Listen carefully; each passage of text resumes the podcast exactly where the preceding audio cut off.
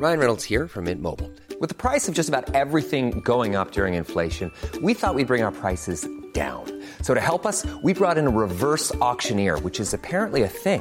Mint Mobile unlimited premium wireless. Ready to get 30, 30, bit to get 30, bit to get 20, 20, 20, bit to get 20, 20, bit to get 15, 15, 15, 15 just 15 bucks a month. So, Give it a try at mintmobile.com slash switch. $45 upfront for three months plus taxes and fees. Promo for new customers for limited time. Unlimited more than 40 gigabytes per month. Slows. Full terms at mintmobile.com.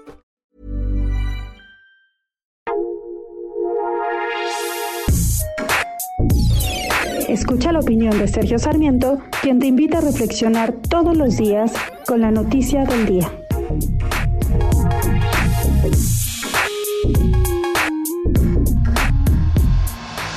Hemos sufrido, estamos sufriendo la peor caída en la economía de toda la historia.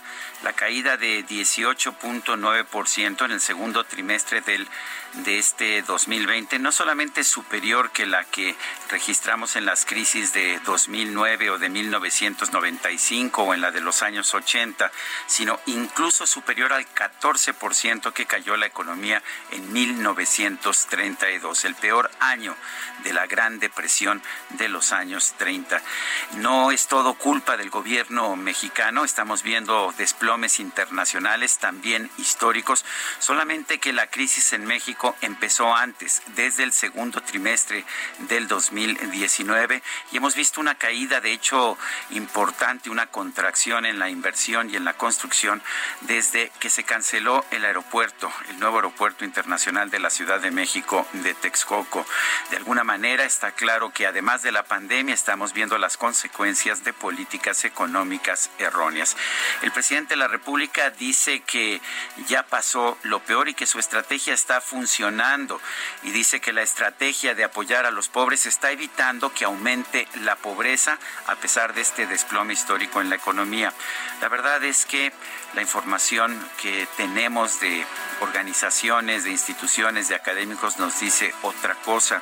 Según el Coneval, hemos visto un incremento en el número de personas en pobreza extrema de 21 millones en 2018 a lo que se espera serán 31.7 millones en 2020 y la pobreza general va a alcanzar 70.9 millones de mexicanos desde un nivel de 61 millones el pasado 2018. La verdad es que sí está aumentando la pobreza.